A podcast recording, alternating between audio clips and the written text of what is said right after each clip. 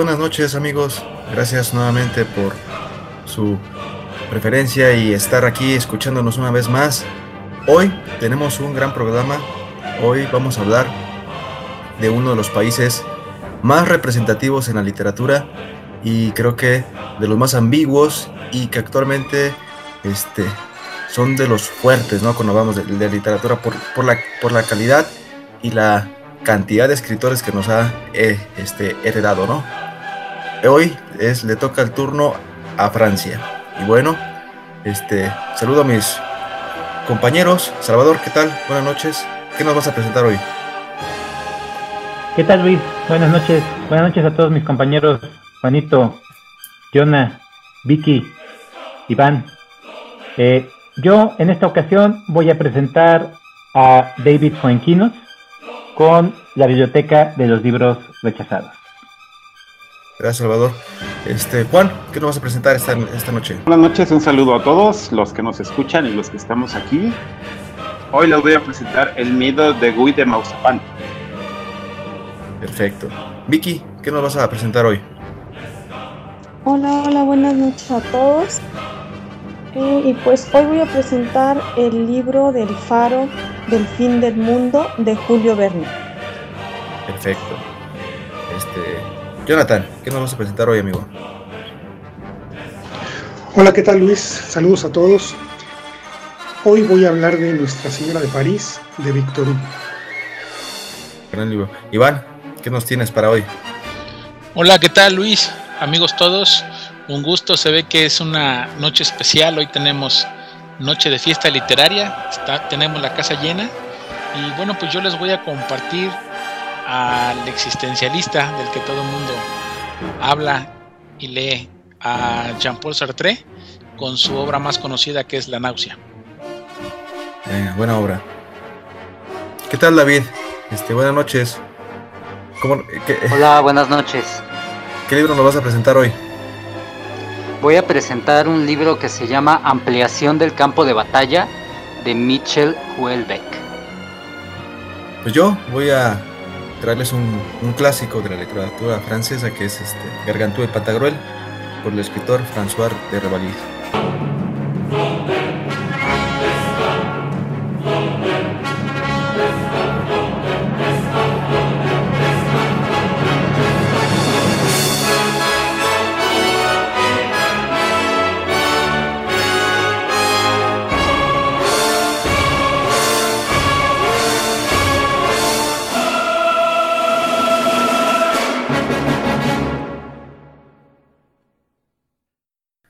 Y bueno, muy bien, comenzamos. Jonathan, por favor, este, los micrófonos son, son tuyos, amigo. Muchas gracias, Luis. Bueno, pues sí, escogí a uno de los grandes, no solo de la literatura francesa, sino de las letras universales, un autor que es de mis favoritos, lo sigue siendo después de haber leído a muchos ya, y principalmente lo que a mí me gustó fue la manera en la que narra, es decir, cómo te cuentan las cosas. Algo que me voló la cabeza fue su prosa poética, todas esas frases también que podrían funcionar como célebres. Hay muchísimas a, eh, través de todas sus páginas. Casi toda la obra de Víctor Hugo eh, me, agrada, pero mi favorita es Nuestra Señora de París. Muchos dirán, ¿y por qué no Los Miserables? Es una gran obra también Los Miserables, pero yo sigo enamorado de Nuestra Señora de París, primeramente porque Quasimodo para mí es un personaje entrañable, como eh, el mundo en el que estamos, en el que nos cuenta, en donde se desarrolla todo, esa época, pues me atrae mucho más que la época de los miserables. Tiene como un, ah, ¿cómo decirlo? Cierto misticismo. Entonces, todavía las creencias son muy diferentes, eh, muy arraigado todo a esto es brujería, eh, los demonios, ¿no? los fantasmas, las supersticiones. y al, grado al que llega en esa época el ser humano para castigar a los que no estaban adaptados a las creencias. Esmeralda, bueno, también esa gitana que, es bella, de cuerpo eh, lindo, y la relación de Esmeralda y Quasimodo me parece, es como de esas casi, casi cortavenas, que sabemos perfectamente que nunca le va a hacer caso ella a él, ¿no? Pero nos gustaría que en algún momento se rompiera esa realidad y como cuento de hadas fácil, Esmeralda quedara enamorada de Quasimodo. Pero bueno, eh, también el clérigo, el rey, todos los demás personajes tienen una gran fuerza que empujan precisamente a que nosotros sintamos más empatía por Quasimodo. Podría contar muchísimos detalles, pero no lo voy a hacer porque no me gusta echar spoilers. Sin embargo, sí los invito de verdad a que le echen un ojo a Víctor Hugo y que no se espanten con lo primero que lean, porque a mí me pasó, pero no con Nuestra Señora de París, sino con Los Miserables. La primera vez que lo intenté, creo que llegué a la página 8, 10, no me acuerdo yo dije, no, es que como que no, como que esto está muy denso, como que no me atrapa y ahí nos vemos. Pero yo en esa época estaba acostumbrado a leer casi puro thriller. Entonces, si en la primera página no había un bombazo, no había un asesinato, yo ya no seguía leyendo. Cuando yo empiezo con los talleres de literatura que tomé y nos iban diciendo, lean esto, lean lo otro, no se queden aquí, si quieren escribir tienen que tener este mayor conocimiento. Entonces yo empecé un poquito forzado con otros autores y en una de esas ocasiones cayó en mis manos Nuestra Señora de París y desde que empecé a leerlo quedé atrapado por esa poética que maneja. Si les gusta la prosa poética, de verdad tienen que leer a Víctor Hugo. Ya después me seguí con Los Hombres del Mar, el, perdón, Los Trabajadores del Mar. Eh, tiene un ensayo muy bueno eh, bastante filosófico, por cierto, que se llama El Promontorio del Sueño. Ahí se los recomiendo. Yo lo tengo en ediciones Ciruela. Eh, últimas horas de un condenado a muerte. Y el que me falta es El hombre que ríe. Pero eh, de ahí en fuera casi me he leído todo de Víctor Hugo y he quedado prendado. de los miserables, yo les, les puedo este, sugerir de verdad que lean si no quieren leer todo, por lo menos vean el capítulo de Waterloo, que es soberbio, soberbio. Ahora, eh, ¿cómo se estructura este Víctor Hugo para que pues, quien, quien quiera aventarse de una vez lo sepa? Hay muchísimas páginas en donde no nos está contando nada, o sea, se desprende de la trama. Y uno dice, bueno, entonces aquí qué pasó, ¿no? Eso es muy dado, y no solo de Víctor Hugo, también de otros autores, sobre todo de la época, que combinan la novela con el ensayo o con la crónica. Y Víctor Hugo lo hace muy seguido, pero lo hace muy bien. Entonces, algo que me fascinó es cuando empieza a hablar sobre la eh, catedral Notre Dame de París. Y es muy detallista, que la puerta, el labrado, el vitral, la iluminación, la piedra. Y dices, ok, qué bonito, pero ¿a qué hora va a seguir? Eso es lo que para mí, al final, cuando yo no terminaba de, todavía no terminaba de conocer a Víctor Hugo, pero al final fue lo que me enamoró muchísimo, que, te envuelve de tal forma que no estás detrás de la página, sino estás dentro de la historia. Y a mí eso me fascina en cualquier autor. Habla también sobre la imprenta, cuando la imprenta empieza a funcionar, antes todo era en, en paredes, y él dice, cuando la imprenta mató a la arquitectura, ¿no? Entonces, ah, espérame, ¿cómo? Y bueno, ya explica eso. Eh, es muy detallista también en las cuestiones de la época, ¿no? Raya en lo costumbrista, que también es algo peculiar de la época. Y te va envolviendo de tal manera que, pues bueno, al menos yo no pude desprenderme de ese libro. Las escenas de Quasimodo, cuando está oscilando en las campanas y que tiene a su favorita y tiene nombres además. Eh, una de las eh, pues sí, metáforas que se me quedaron grabadas y que me gusta mucho cuando Quasimodo está precisamente en la, en la campana columpiándose, que dice, el, vértigo montaba, el vértigo montaba al, ruido, ¿no? Algo así, como si fuera un, y ahorita se me olvidó cuál era, ahorita me van a ayudar ustedes, eh, ¿cómo se llamaba el de Orlando Furioso? Bueno, pero lo compara con Orlando Furioso. Hace también tiene citas de otras, de otras, eh, de otras obras, de otros autores. A mí que me encanta Homero. Todos se reían en ese festival, ¿no? Que era, pues, a ver, el Papa de los Feos. Entonces tenía a ver quién era el más feo. Y pasaba la gente, hacía muecas, etcétera. Cuando pasa eh, Quasimodo es tal la reacción de la gente. Y Víctor Hugo lo narra como un Olimpo de risas desenfrenadas, entonces, como si viviéramos en una eh, de Homero. Entonces, todas esas citas también nutren bastante eh, el, libro. Puedo contar muchísimo más, pero creo que podría estarles ahí ya metiendo spoilers. Como lo dije, no me gusta hacer eso, pero sí yo los invito a que le echen un ojo a Víctor Hugo, sobre todo si ya lo empezaron a leer y no les gustó, denle una segunda oportunidad porque lo más seguro es que se vuelva uno de los grandes eh, autores que puedan tener en su biblioteca. Y pues, hasta ahí, Luis.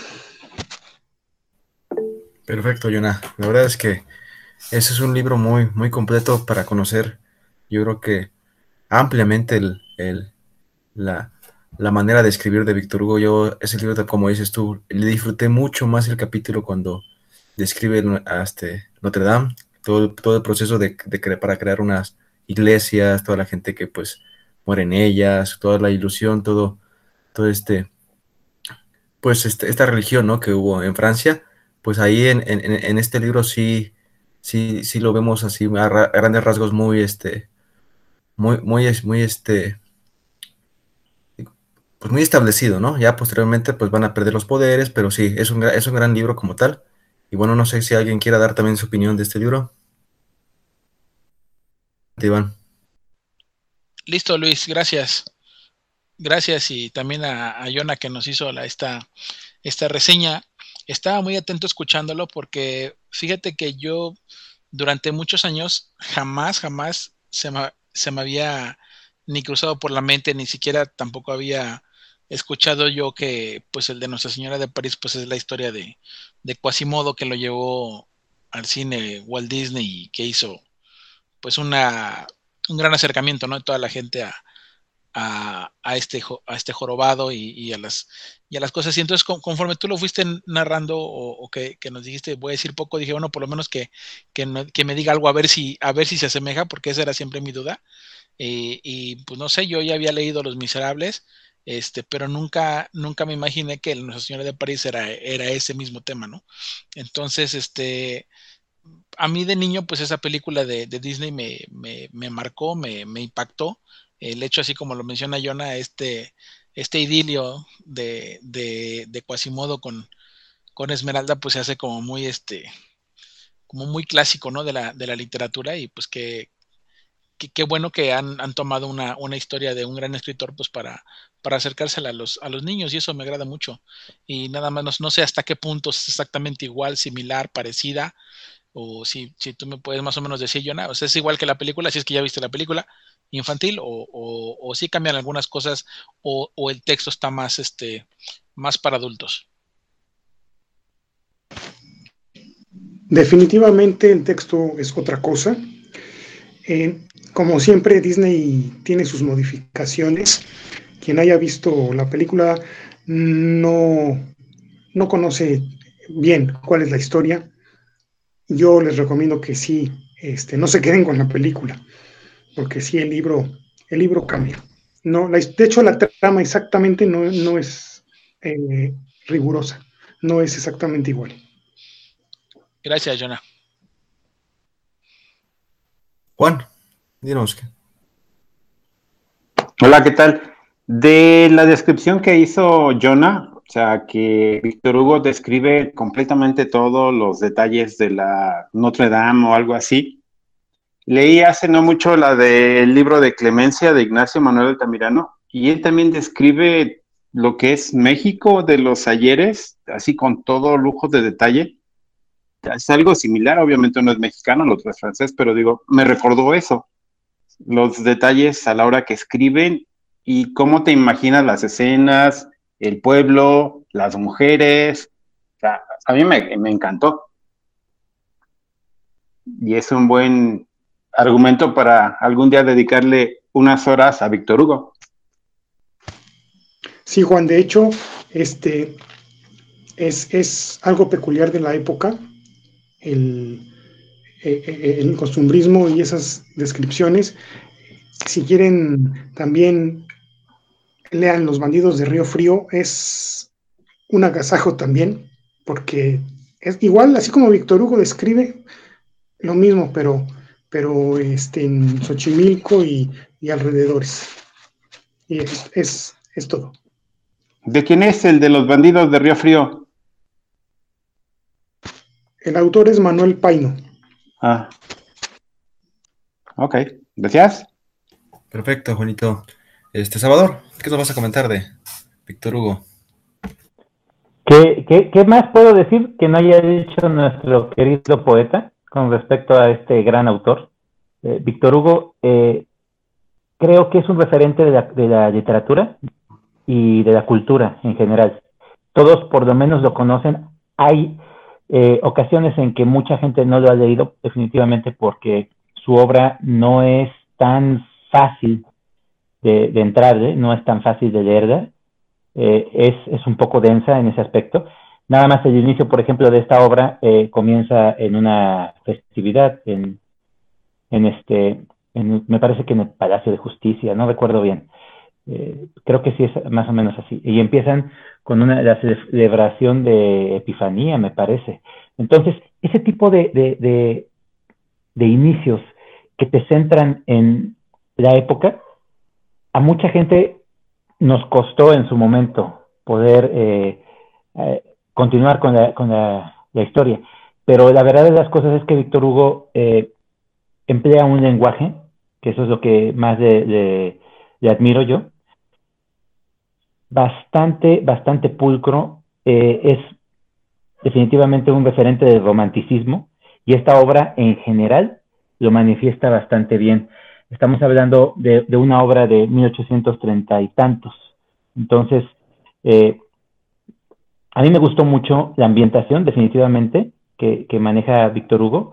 Llega a ser en varios puntos muy gótico, como tú lo comentaste, cuando empieza con la descripción de, Notre Dame, es, impresionante.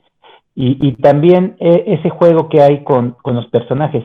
Eh, eh, a mí siempre me quedó bien claro el personaje de Frodo, del diácono, que era un desgraciado, en el libro me parecía una persona súper imponente y cuando, haciendo referencia a lo que Iván comentó con respecto a la obra de Disney, creo que se quedó muy corto, pero por lo menos la esencia del personaje ahí está. Es de los pocos villanos que tiene Disney que puedo decir que si lo ves, impone. Impone por su sola presencia y su personalidad. Y eso lo describe Víctor Hugo. Ahora bien, en contradicción con, con, mi hermano poeta, eh, a mí me gustó más Los Miserables que, Nuestra Señora de París. Tal vez eh, Nuestra Señora de París, como lo comenta este Jonah, lo comentó muy bien, se centra en una época distinta. Y, estamos hablando de, pues, un, periodo de guerra en, en, Los Miserables, bastante cruento, y, lo acaba de comentar también Jonah, ¿no? Sobre el, el episodio de Waterloo bastante, bastante interesante de, esa obra magna que es Los Miserables. Pero a mí lo que más me gustó de Los Miserables definitivamente es el manejo de los personajes que tuvo, esa, esa eh, ¿cómo podríamos decir? Eh, el, espiritualismo que manejaba.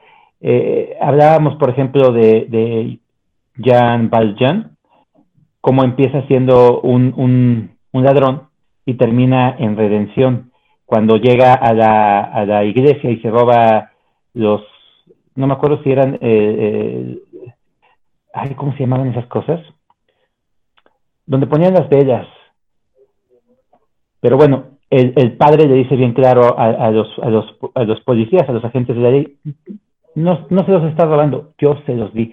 Y ahí el personaje todavía tiene otro tipo de, de, redención, tiene un, un, proceso de evolución bastante interesante. eso es lo que me gustó muchísimo de la obra de, de Víctor Hugo. Eh, es muy densa, muy vasta, sí lo reconozco, pero es maravillosa con esa ambientación tan, tan clara que tiene, tan, tan, eh, no sé, define, define muy bien el aspecto de la época. E, eso es lo que yo considero de Víctor Hugo. Gracias, Jonah, por esa participación. No se podía quedar Víctor Hugo sin mención en este especial. Gracias, Salvador. Y bien, vamos con el segundo de la noche. Juan, por favor, los micrófonos son tuyos. Hola, ¿qué tal? Buenas noches. Hoy les voy a platicar el libro, un cuento corto del miedo de Guy de Mausapán. Y es, es un libro, es un cuento interesante. Inicia con que unos marinos van de regreso a África, van en un barco atravesando el Mediterráneo y dice que eran como ocho que estaban ahí en el puente viendo, pues que ya se iban. Y de pronto el capitán dijo, ay, dice, yo sufrí un accidente, dice, y tuve miedo, porque su barco encalló y una, una tremenda piedra se le metió debajo del casco y este, casi morían, pero llegó otro barco, un barco inglés y los, los, los salvó, o sea, de que murieran.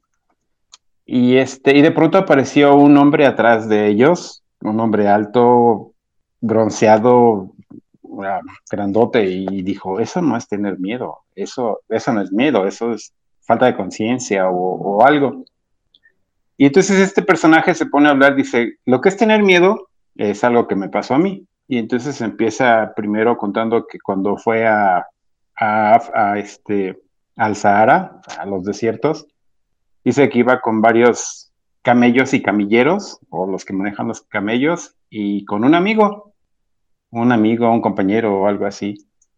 Y este, iban caminando, entonces en las dunas a veces bajaban, a veces subían, a veces se caían, se hundían, todo lo que es el, el desierto y con las, las tormentas que se hacían las olas, eh, todo lo que había relación con el, con el desierto.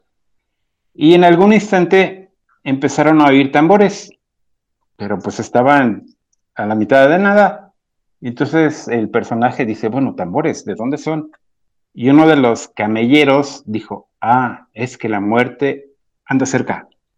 Y el cuate este, el personaje se quedó así como, la muerte cerca, pero pues de qué, ¿no? O sea, ¿dónde? ¿Qué onda? ¿Cómo? Y pues así se dio. Su compañero, su amigo de armas y todo eso, se cayó del caballo y se murió. O sea, estaba...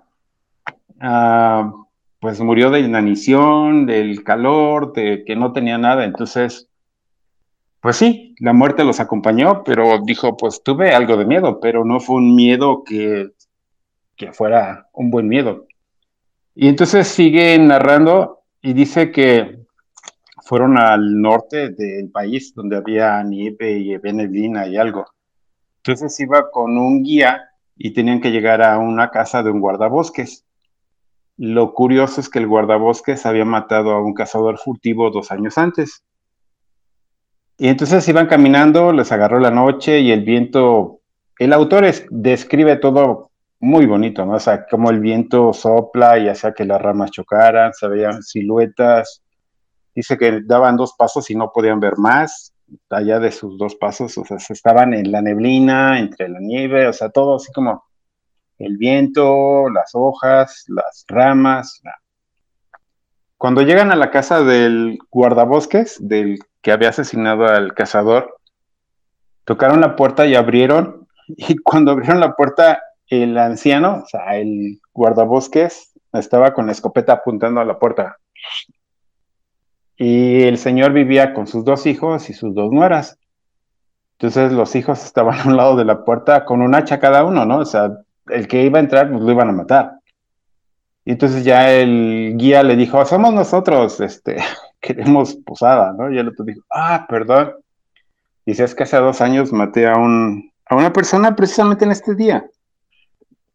Entonces dijo que el año pasado, cuando se compró el primer aniversario, oyeron pasos y el señor este pensó que, que, el muerto venía por él. Entonces estaban prevenidos por si al segundo año quería hacer lo mismo. Y entonces pues ya entraron a la casa, las hijas, cuando ellos abrieron la puerta, estaban en un rincón viendo hacia la pared, porque pues, no querían ver si, si lo mataban o qué iba a entrar. Y entonces ya empezaron a, pues a platicar, a cenar y dice que había una, una chimenea y ahí había un perro, un perro viejo ya, muchos años ya un poco ciego, tal vez con canas, acostado ahí a un lado. Entonces la plática estaba muy interesante, todo estaba muy tranquilo y de pronto el perro empezó a oler y empezó a aullar o a ladrar, pero de una forma rara, ¿no? Y entonces el, el, dueño de la casa dijo, ay, dice, tal vez ya lo está oliendo, porque el perro estaba cuando maté al cuate este hace dos años. Entonces dice, a lo mejor lo está oliendo, ¿no? Y entonces, pues todas se pusieron así como a las vivas, las mujeres se fueron a la esquina, el perro siguió ladrando, este, los hijos agarraron sus hachas, el personaje principal también se quedó así como, eso sí es miedo, ese sí es miedo, ¿no? Porque no sabes qué va a entrar, si un muerto, un fantasma, otra persona. Y entonces, que el perro se la pasó ladrando casi una, una hora, o sea, porque sentía que algo había afuera y se oía, pues no sabía si tocaban la puerta o si eran las ramas y el viento o algo, algo estaba afuera, pero nunca determinaron qué era.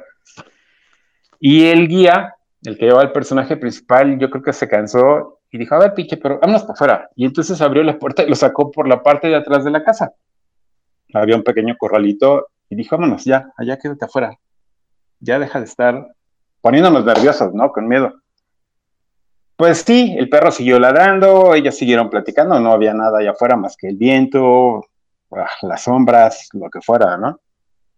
Y en algún momento estaban ellos en la mesa platicando, todo muy tranquilo, y de pronto oyeron que alguien llegó a la puerta y pues todos en, a las vivas agarraron el rifle, los otros las hachas y viendo así como, esto realmente es miedo, ese sí es miedo, ¿no? O sea, él expresaba que eso era miedo, ¿no? Lo que había sufrido el capitán. Y este, y de pronto vieron una silueta pelo blanco que se asomó por la ventana y el señor, el, de la casa, pues agarró la escopeta, le dio un balazo, ¿no? Salió y se cayó. Se oyó que cayó. Y entonces, como ya todos tenían miedo porque no sabían qué era lo que estaba allá afuera, si era el fantasma o era el muerto de hace dos años o qué era, entonces todos se agazaparon y esperaron a que saliera el solecito para por lo menos ver de día cómo estaba o qué era. Y pues ahí les dejo porque el final está interesante. Si alguien lo quiere leer, es un cuento chiquito, pero es sí daba miedo pensar que qué era lo que venía. El final es muy cercano, pero digo, dicen que no lo contemos, entonces no se los cuento, o si quieren se los cuento. ¿Nadie? ¿Nada? ¿Cómo ven? Bueno, yo creo que nadie quiere escuchar el no, final. Yo, yo digo que no, bueno, yo, yo la verdad ya lo leí, pero no sé, creo que, creo que lo dijo muy bien, lo contó muy bien y yo, yo sugiero que no para que se, para que se queden picados, pero también se acepta. Si alguien dice yo no, yo lo quiero escuchar, pues adelante. está bien, lo dejamos así. Es un cuento chiquito. O sea, lo pueden leer en 15 minutos, 20 cuando mucho. Pero sí es interesante. Y cómo describe el miedo, o sea, cómo el escritor describe todo, las siluetas, el ruido, y decía el personaje, este sí es miedo, el que tú te hayas encallado y que una piedra rompió tu casco, eso no es miedo, el miedo es este. Y sí es cierto. A mí sí me gustó. Ese es mi cuento. Pues gracias, bonito. No sé si alguien quiera opinar de este cuento. Salvador. Como siempre, Juanito, nos tienes en suspenso, pero está bien que lo hayas dejado así. Mira, eh, es, es, corto, como bien lo dices, y el final le da toda la intencionalidad al nombre, entonces con eso está perfecto que hayas comentado. A mí este autor, Kit, se, pronuncia Guy eh, Eve Maupassant. Eh, ese cuate eh, siempre me ha gustado, la ambientación que hace en sus relatos es, muy bueno, es muy bueno para eso, es, es, un tipo que se especializó en, cuentos y es de la corriente naturalista, de la época.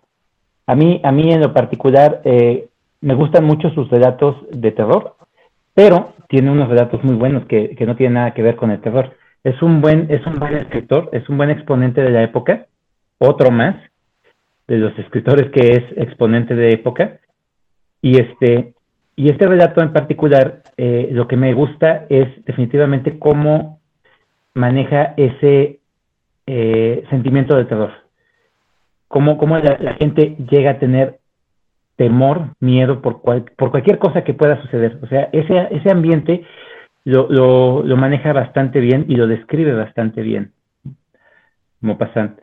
Entonces, este, qué bueno que lo hayas traído, Juanito. Y sí, así como lo dije en la intervención de Jonah, es otro de los autores que no podía pasar desapercibido en este especial de Francia. Gracias, Juanito. Listo, pues si nadie más quiere hablar de este gran cuento, Pasemos al tercero de la noche. Vicky, ¿qué nos vas a presentar hoy? Hola, este, buenas noches. Bueno, yo les voy a presentar El faro del fin del mundo de Julio Verne. Y bueno, em, como ya les había comentado en sesiones pasadas, este,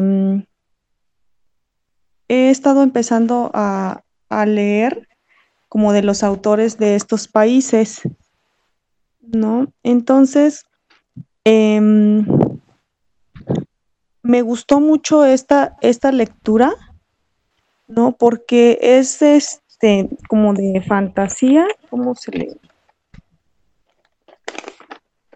Entonces, eh, bueno, empieza esta, esta historia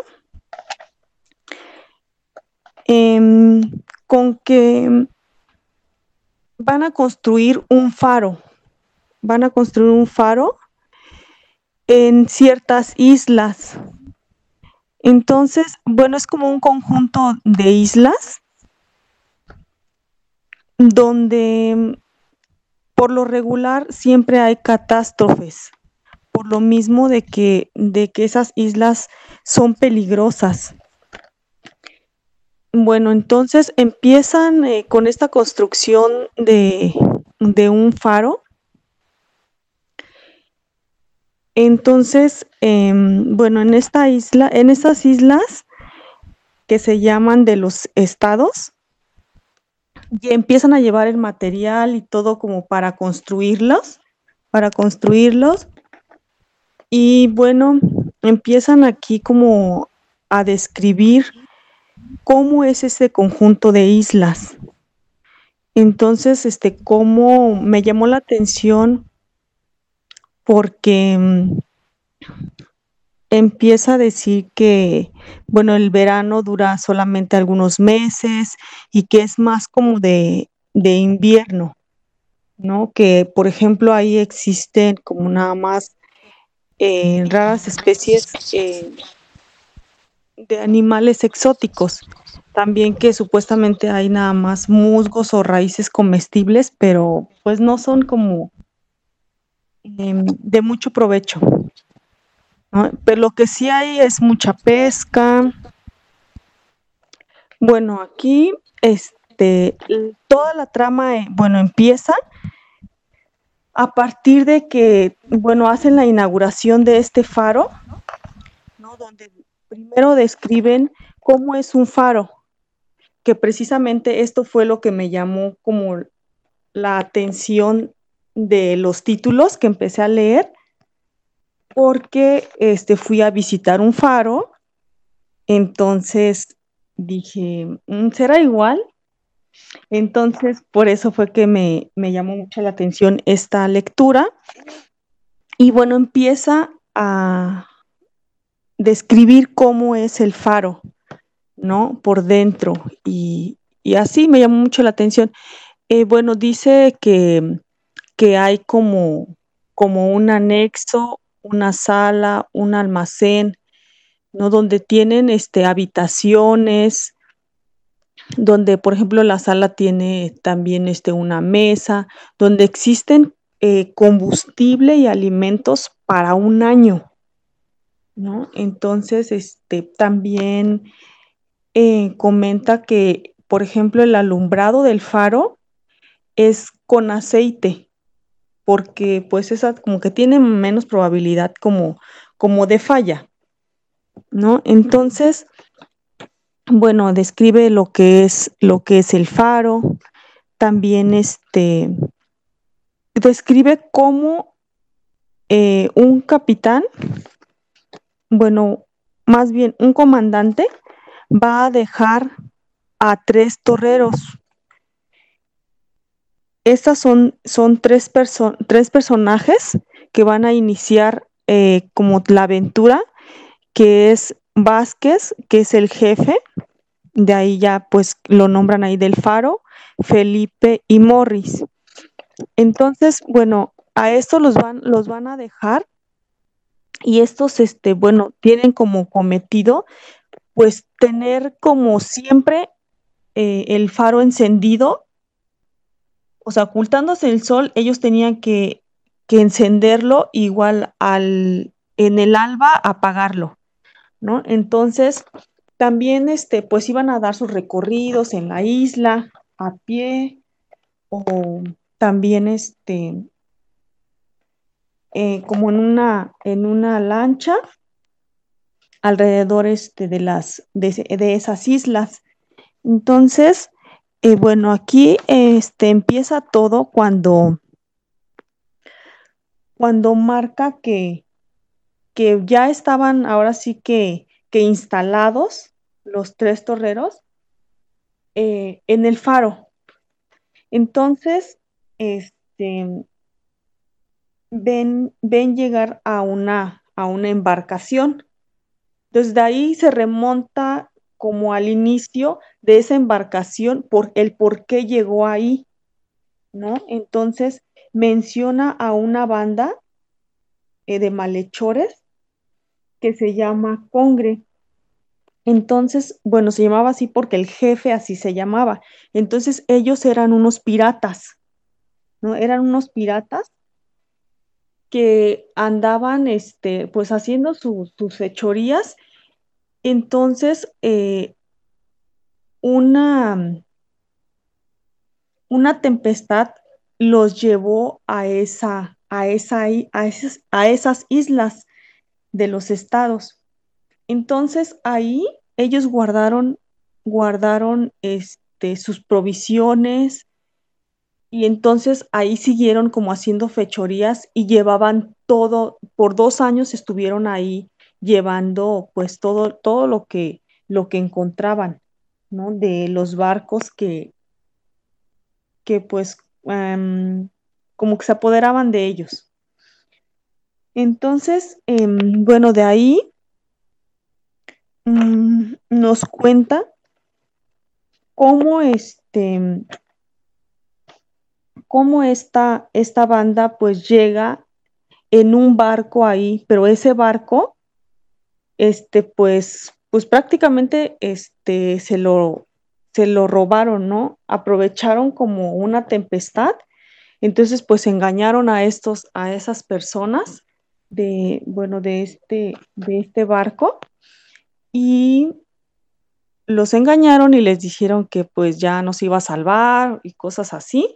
Entonces, pues eh, estas personas pues se, fueron como en una lancha en el mar y pues resulta que pues, pues ya no había como salvación para ellos, ¿no? Entonces, esta, este barco lo que hacen ellos es, eh, con ese pretenden más bien huir, huir de, bueno, de toda, de toda esa zona, pues para, para hacer como una misión pero de fechorías, ¿no? Para ellos. Bueno, entonces, este, bueno, resulta que, que llegan eh, al faro, que llegan al faro porque ese, ese barco que, que ellos eh, robaron estaba dañado. Entonces les llevaría este, como un mes en arreglarlo. Entonces llegan ahí y pues ya tenían así como planeado llegar y pues matar a los, a los dos torreros. Ellos pensaban que eran dos, ¿no? Entonces, el capitán, el, el jefe del faro, que era Vázquez, él estaba en guardia y entonces los otros bajan como a recibir a, a recibir a este barco, pues pensando como en ayudarlo, ¿no? Entonces, la sorpresa fue que al bajar, estos piratas los mataron, ¿no? A uno le dieron un hachazo en la cabeza y a otro, este, pues le dieron un balazo, ¿no? Entonces, eso lo presenció Vázquez. Entonces, lo que hizo es, pues, huir de, del, del faro porque, pues, los otros ya al, subir se iban a dar cuenta que no eran dos, sino tres los que estaban ahí, ¿no? Entonces, pues se va, este, busca, busca él una caverna, ¿no? Entonces, también descubre que estos piratas ahí tenían, tenían también este, una, una caverna donde tenían tesoros, donde tenían alimentos y provisiones, armas. Entonces tenían todo eso y por eso habían regresado a esas islas, ¿no? De los, de los estados, porque ahí tenían todo. Entonces lo que ellos pretendían era llegar a esa isla y llevarse todo el tesoro de ahí, ¿no? Pero primero tenían que reparar esta, esta nave, ¿no? Perdón, este barco. Entonces, bueno, ahí, ahí como que se empieza a, a desenlazar pues ya toda, toda la historia, ¿no? Cómo describe cómo fue este, pasando días, días y semanas este, este Vázquez, ¿no? Porque pues ahora sí que, que no lo tenían que descubrir, ¿no? Porque eran 12 piratas los que estaban a bordo, ¿no? De, de ahora ese, esa nave. Entonces, eh, bueno, aquí, eh, ya que, ya que están ahí, ya arreglan, arreglan este, este barco. Eh, entonces no se podían ir porque había una tempestad, ajá, había un huracán y no se podían ir. Entonces, pues resulta que este que llega otro, otra embarcación, otra embarcación, pero mucho más grande, ¿no? Casi era el triple de, de, este, de lo grande de su embarcación, ¿no? Entonces, pues el faro estaba apagado y esta embarcación eh, pues se estrella este, contra, contra las islas que había ahí y pues se parte en dos este, este barco, ¿no? Entonces, eh, de ahí este Vázquez, pues se enojó mucho, ¿no? Por, la, por lo que habían ahora hecho estos piratas, ¿no? No les bastaba con haber como matado a, a sus compañeros, sino que ahora pues a todas estas personas que venían en el barco, porque pues nada más como que escuchaba los gritos porque pues ya fue en la noche, ¿no? Entonces, eh, ya como al día siguiente, él va a ver si, si quedaron sobrevivientes, ¿no? Entonces nada más eh, ve, ve a una persona y él lo lleva a su caverna, lo lleva a su caverna, entonces ya que está ahí, eh, bueno, así como que lo reanima y ya esta persona, ¿no? Que va a ser el, el capitán segundo de esa embarcación que era, que era eh, norteamericana. Entonces, bueno, ahí ya se empieza a, ya ahí pues ya casi va a terminar, falta poco, ¿no? Está muy interesante porque de ahí ya se empieza este, una serie de sucesos con este, con este John, que es el comandante, el, perdón, el capitán segundo, ¿no? Porque ya estaba como pronto, em, ya estaba pronto la llegada también de este capitán que los había, que de este comandante que los había llevado a estos, a estos torreros, porque cada tres meses se hacía, em, los iban a sustituir a ellos, llevaban a otras personas. Entonces, los, em, estos piratas querían ir, a, querían eh, irse antes de las islas porque iban a llegar, iban a llegar este comandante y pues no les convenía porque los iban a derrotar. Entonces, bueno, ahí este, sí, em, está muy interesante este libro. Eh, creo que te, que te atrapa. Eh, ya había escuchado comentar eh, de este autor y de algunos libros, ¿no? Y pues están, están muy interesantes, como dice, es un libro de ciencia ficción y pues a mí, no sé, como que en un, en ciertas partes, como que decía, ay, me revolvía, no sé, a veces decía, este sí existe o todo, todo es, eh, todo es inventado, cosas así, ¿no? Pero sí, este me llamó mucho la atención. Bien, gracias Vicky por tu participación. Yo creo que hablar de Julio Verne es hablar también, este, de uno de los escritores con más imaginación, este, que se desborda, ¿no? Y se ve en, todas sus obras. Esta como tal sí es una gran historia, como dices tú, en el sur de, este, del continente americano, ¿no? Ahí en una isla se, desempeña. Y hay que entender que para esa época los viajes de aventura pues tenían el, el gran porcentaje de que pudiera ocasionar alguna tragedia, ¿no? Ya cualquier cosita, cualquier falla, cualquier pérdida, o inclusive aquí este, factores externos que son este, piratas, pues iban a complicar mucho el viaje, ¿no? Entonces es, es, una, es una novela muy buena de aventuras, en la cual que sí es muy dramática, Julio Verne le pone mucha emoción, y para los que les gusta Julio Verne, pues sí, se disfruta muchísimo. No sé quién más quiera mencionar un poquito de Julio de esta obra. Adelante, Salvador. Qué, qué bueno que hayas traído a, a este autor, Miki. Lo voy a seguir repitiendo en estas participaciones. No hay eh, forma de, sacar de, un combinado de escritores este, franceses al mismísimo Julio Verne, ¿no? Esta obra a mí eh, me gustó mucho. Y, es, es, muy interesante la obra en general porque es de las últimas obras que escribe Verne, pertenece a los viajes extraordinarios a esa época en la que es, empieza a escribir eh, más fantasía, más este, que no tiene que ver con, un, viaje en específico, sino un lugar.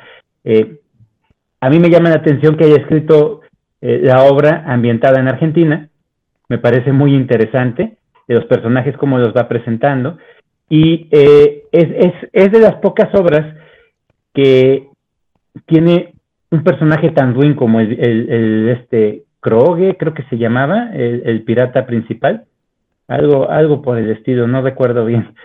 Esa obra la leí hace como, bueno, tenía 17 años, entonces sí, ya se me, se me van los nombres. Pero ese, ese, ese villano en particular es, es de los pocos eh, personajes tan ruines y viles que, que, describió Verne, sin entrar mucho en, su, en la psicología, porque ese, ese era uno de los de las, de las características de Verne, no, no los eh, describía tanto, a diferencia de, eh, este Vázquez, creo que es, que ese sí, ese sí lo, lo, describe más, en ese sí se, se, empeña un poquito más y hace una contraparte con este gran villano este pirata Kroge. Eh, es, la contraparte completamente de él. Y eso, eso es algo diferente en las novelas de Verne. La mayoría de la gente piensa que eh, escribía para jóvenes y niños, y esta obra es de las pocas que es, oscura por, por el, tema, que es la piratería, la crueldad, eh, los accidentes en los viajes, como bien lo señaló Luis, y, también tiene una historia la, obra, porque la obra la publica su hijo, de Verne, entonces le mete mano. Y me parece ser que más o menos como por eso de los noventas, un, un, editor dijo, vamos a publicarla, pero tal cual de la pluma de Verne. Esa, esa obra tiene esa, esa controversia, esa, ese, ese detalle, y es, es bastante interesante. Qué bueno que la hayas traído y que la hayas disfrutado, Vicky. Muchos son aquellos que al empezar con Verne eh, no, no, no les gusta. No les gusta porque es demasiado descriptivo con algunos temas. Pero esta obra creo que no es de, esa, de ese tipo, de esa temática. Es más con respecto a, esa aventura que, emprenden los, los tres personajes que tratan de salvarse de los piratas. Sí, la verdad. que te haya gustado, Vicky. Sí, la verdad me gustó mucho. Este, no sé, aparte me gusta mucho em, esos libros que son muy descriptivos porque me llevan así como, como a otro mundo, ¿no? Donde estoy como imaginando todo lo que está pasando, ¿no? Eh, todo, todos los escenarios. Entonces, me gusta mucho y me llamó mucho la atención de que tiene muchos libros, o sea, yo vi ahí como, no sé, como 50 títulos, no sé cuántos libros tiene en realidad, pero tiene bastantes y sus libros son extensos. Me llamó mucho la atención eso. Claro. Vientos, Vicky. Gracias, Vicky. Seguimos la aprobación. Seguimos con el siguiente de la noche. Este, Iván, vamos con Sartre. Gracias, Luis. Híjole, pues ha estado esta noche muy, muy poderosa, ¿no? Desde que empezamos con, con, con Víctor Hugo y después Maupassant y luego pasamos a Verne y ahora pues todo otro titán de la literatura. Y, y claro que, como, como decía Luis en un principio del programa, pues no por nada este, este país es uno de los de los insignes de la, de la literatura internacional. Bueno, pues yo tengo hoy el gusto y el agrado de compartir a, Jean-Paul Sartre. Eh, Sartre es un, es un tipo que se, le conoce por, por, esta corriente del existencialismo. Es un escritor que, que, hace la mayoría de sus obras después de, la, de las guerras, le tocó vivir las guerras, y, precisamente era un, sentimiento en el que cae eh, pues el arte y muchos, muchos escritores de esa época, pues en ese sentido de, de, qué, razón tiene el vivir si, si después de estas grandes guerras atroces, pues te quitan la vida en un instante. Entonces es motivo de reflexión, es motivo de filosofar, es motivo de, de ponerse a pensar qué, es lo que vale la pena y qué es lo que no vale la pena de nuestra existencia. Y en eso es lo que basa y versa un poquito la corriente que, que es estandarte Sartre del, del existencialismo. Eh, esta es la, la, segunda obra que tengo eh, acercamiento con Sartre. Anteriormente había leído la de Muertos sin Sepultura, que es en obra de teatro, y ahora pues este, me, me decidí a leer La náusea para este, para, para este especial de, de Francia. Eh, comentar que el, libro me e, e, empezó un poco como, como lento, como un poco como, como hasta cierto punto, como que no le encontraba mucho el hilo. No, no, es que esté tan tedioso, pero porque tampoco no es un libro grande, pero, pero sentía yo como que no, no arrancaba, no arrancaba de, lleno el libro. Eh, el, personaje principal se llama Anton Roquetín, o Antoine Roquetín, pues es un tipo soltero, es un tipo de más de 30 años que vive de unas rentas y que y pues prácticamente ha viajado por todo el mundo, ¿no? Y como el libro está puesto eh, de manera de diario, eh, pues, pues se saltan algunas como imágenes, como algunas escenas de diferentes lugares donde ha vivido, donde ha estado, y algunas cosas que le llegan en su, eh, en su pensamiento, pero no se mete de lleno en toda la primera parte del libro lo que tiene que ver con el, con el existencialismo. Y, eso a mí como, como que ya son de esas veces como que ya, ya quieres, ya quieres que, que venga lo bueno, ¿no? La cosa buena y la cosa interesante se viene a la mitad del libro. Es un libro que tiene más o menos como 220, creo que tiene mi, edición, 230 páginas. Pues digamos que en la página 100 es donde, donde se pone prácticamente interesante el libro, porque ya empieza a hacer esas, eh, pues, pues esas, esas ideas y esas eh, apuestas sobre lo que, lo que realmente vale, vale la pena y cómo es que algunas cosas, principalmente que nosotros podemos ver como moralistas o como cuestiones muy normales, pues para él en algunos momentos eh, le genera una náusea, es, le genera un olor este, nauseabundo y, le dan ganas de vomitar. Entonces, eh, entiéndase que, esto obviamente lo hace con una crítica de que cuando pareciera que el ser humano está bien o las cosas están correctas o muy políticamente correctas, pues esto es lo que a él le, ocasiona como, como esa náusea. Dice, no sé por qué dice, pero me dan ganas de, volver al estómago.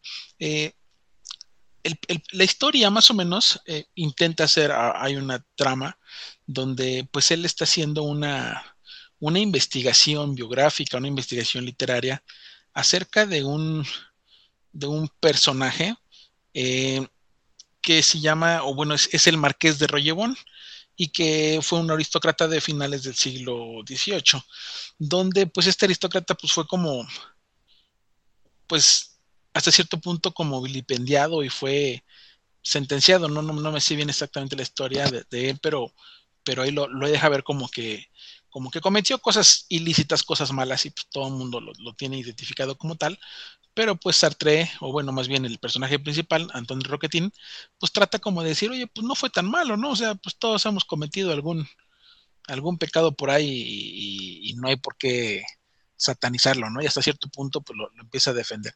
Así empieza la historia. Y además, hay, dos personajes que esto sí se me hizo muy interesante. La, primera, pues a lo mejor es algo un poco ya trillado y más pues ya para, para estas épocas que, que, que ya hemos leído un, un bonchecito de libros, pues te encuentras la famosa mujer, Anne o Annie, que es la exnovia, pero esa exnovia que nunca dejas, ¿no? Es la exnovia que todavía tienes una relación con ella y todavía se ven de vez en cuando y este, tienen sus encuentros amorosos, en fin, e, e, es una mujer que, no, que él no la puede dejar ni ella él, ¿no? Eh, de alguna u otra manera, pues la extraña y la, y la quiere. Y el otro es un personaje que este sí se me hizo raro. este personaje no, nunca había yo encontrado algo así en la literatura. Un tipo que se llama el autodidacta. El autodidacta es, es un hombre que se iba a, una, a la biblioteca del pueblo, que es un pueblo ficticio, eh, que se iba a la biblioteca del pueblo, de la ciudad, y entonces él en, todos los días era estar en la biblioteca y empezaba a estudiar y analizar los libros pero en orden alfabético. Entonces, es decir, él iba y se lo encontraba un día y estaba en la letra A. Y ahí va, ¿no? Está leyendo y no quiere que le interrumpan. Y platica un poco con la gente, pero no le gusta mucho que lo interrumpan. Y va otro día y ya está en la letra D. Y, le dice, oye, pero ¿por qué no, no, no, no, no? Dice, tienes que ir en orden y se tiene que ir encontrando lo que se vaya leyendo, sea poesía, sea literatura, sea crónica, lo que sea, hay que estudiar. Entonces, este, este, personaje se me, hizo, se hizo interesante, se me hizo raro. Eh, dentro de, su de su de su decisión de, apostarle por esta, por esta corriente, se vuelve interesante. La verdad es que se vuelve muy interesante porque uno de los temas que, o bueno, son varios los temas que, trata de abordar, que, puede ser la muerte, es uno, que el, otro es eh, la monotonía de la vida. El, tercero es como el, progreso o las ganas de que uno intenta como, como ser mejor cada día. Y pues el tipo así de este, lo va encontrando porque es un tipo que se va a, las cafeterías, a sentarse, a, trabajar un rato y va escuchando las conversaciones. Y te digo que esa es la primera parte que se me hizo como un poquito como, pues no sé, no, no, no, no podría decir que sobra, pero, pero no se me hizo tan buena o ni tan interesante. pero cuando ya se pone él a, platicar, eh, por ejemplo, con, su exnovia sobre la monotonía de la vida y sobre el progreso, ahí se, ahí se me hace interesante cómo, cómo hacen un diálogo muy bueno porque obviamente él pinta como, como la parte negativa o la parte diferente de las cosas y pues la novia es como la, la clásica mujer que trabaja, que, quiere casarse, que quiere tener un, este, un empleo, que, que quiere ser una, una, mujer sobresaliente, que quiere ser alguien en la vida, y pues él todas esas cosas le dice que no interesan y que no importan. Eh, para, para, no hacer más, más extenso aquí eh, esto, porque prácticamente son, son ya como, como cuestiones muy, de que, las leas, te invito a que las leas y que las disfrutes, que las, que las pienses y que, y que, y que tiene, tiene su, su cierto grado de, pues de aceptación también lo que dice este autor. Y, y, todo esto, pues obviamente basándonos en, o siempre basa la, en la máxima de, de René Descartes, el famosísimo pienso, luego existo, pues él lo repite mucho en el, en el libro, ¿no? Este, primero primero estoy aquí, primero, primero analizo, primero idealizo y después ya veo si existo o no existo. Tiene una parte muy buena sobre lo que es existir y lo que no es existir. Y eso, eso también me, me agrada mucho. él, se pone a pensar todo lo que él hace y dice, no, no, no, yo voy a dejar de pensar esto, porque entonces dice, dice, ya, ya, estoy existiendo, yo, yo, yo, no existo. O sea, él insiste que el, que el mundo en el que vivimos o, lo que hacemos no podemos llamarle existencia cuando estamos esclavizados. Dice, aunque tengas un empleo, pero eres libre, pero pues no eres tan libre, porque pues tienes un empleo, tienes una familia, tienes una casa, tienes una monotonía, y eso no te deja existir, no te deja ser. Entonces, e, e, eso está, está muy bueno, la verdad, está interesante. De por sí a mí me, gustan un poquito los, temas filosóficos, eh, los que no están muy pesados, ¿eh? tampoco no me meto con cosas muy pesadas, pero este, este está bueno, tiene, buenas ideas y, también al, cierre siento que hay, una parte en el libro donde siento que digo, si aquí hubiera terminado el libro hubiera sido así como espectacular. Y, y al final intenta como darle un cierre a, a la exnovia, al autodidacta, le da como una historietita ahí por ahí que no me gustó para nada. Y y ya por ahí cierra su, su, libro de esa, de esa, forma. Pero esa es mi aportación. No sé si ustedes han tenido la oportunidad de leer a Sartre y que me platiquen qué les parece su corriente del pensamiento del existencialismo. Es todo. Gracias, Iván. La verdad es que coincido contigo en algunos puntos, ya que yo también leí ese libro apenas este año precisamente. Y, y a mí sí me gustó, fíjate que es muy difícil, este, por medio de una novela, un escritor plantear, no sé, alguna corriente filosófica ya este, mencionada y dialogada, este, a una que también este, pues es nueva, nueva postura, ¿no? Como dices tú, sí tiene sus, sus semejanzas a otras posturas, como el vivir el presente, el deslindarse del pasado, eso me gusta mucho, que lo menciona, este, también este, tiene, me acuerdo que tiene tintes así como de que todo es espontáneo, nada, nada puede ocurrir de la misma manera dos veces, es decir, que si la evolución volviera a empezar, sería el resultado completamente diferente que al que ahorita estamos viviendo, ¿no? Y sí, la novela me gusta mucho, eh, el, el, el, yo me acuerdo que el personaje pasa como que por, como que, como que de repente se abruma, como que de repente hay algo, como una nada, que lo, que lo está este, invadiendo en cada momento y poco a poco se va a ir él dando cuenta de, eso, ¿no? Y, ahí es donde se presta un poco como que hacer una introspección de él, de su vida, y eso es lo que me gustó mucho de ese libro. Pero bueno, ¿alguien más que quiera? Este, David, por favor. Hola, ¿qué tal? Buenas noches. Este, sí, respecto a ese libro, hace mucho tiempo yo que, que este, tuve la oportunidad de leerlo y es curioso porque justamente la primera parte que, comenta este Iván, que, le pareció un poquito pesada, es justo un poco la que yo más tengo fresca y, más me gustó, justo porque plantea lo que, lo que dice Luis, ¿no? El diario lo comienza a escribir justamente porque él empieza a tener ciertas eh, impresiones un tanto desagradables, por eso le llama la náusea, ¿no? al libro impresiones desagradables con respecto a la existencia de las cosas, ¿no? Hay un pasaje al, casi al inicio del libro donde él dice que este, pareciera que las cosas son las que han cambiado y pone el ejemplo de, del, del, pomo de una puerta, ¿no? Y donde dice, parece que el pomo ha cambiado y ahora tiene una forma distinta de hacerse tocar, ¿no? Entonces, eh, como bien dice Iván, pues aborda temas filosóficos como la existencia, en cuanto también a su persona y su lugar en el mundo, ¿no? Él es un personaje que justamente vive solo, este, dejó a, su pareja con, anterioridad y desde entonces casi no tiene contacto este, con ninguna persona más que con el autodidacta y una, una este, jefa de un restaurante que es con la que ocasionalmente tiene algunos encuentros este, pues de índole sexual, ¿no? Sin ningún compromiso, cosa que aclara, ¿no? Entonces eso como que te, te pone la pauta del tipo de libro que es, ¿no? Un, personaje pues bastante frío, bastante distante. Y pues sí, un libro bastante interesante, me parece. Fíjate, David, que ahorita que comentaste esto, eh, qué bueno que lo dijiste porque hay algo que yo descubrí hasta apenas, ahora que empecé a leer este libro. Yo no sabía que Sartre había sido pareja en, la, vida real de Simone de Babiot. Simone de Babiot, para los que no la han escuchado, es una de las feministas más grandes que han existido en el mundo, en el mundo mundial. Eh, eh, esta francesa es este es una mujer que, luchó muchísimo por los, por los derechos de las féminas, aunque ella muchas veces negó ser feminista, pero bueno, las, las, mujeres lo tienen así como estandarte.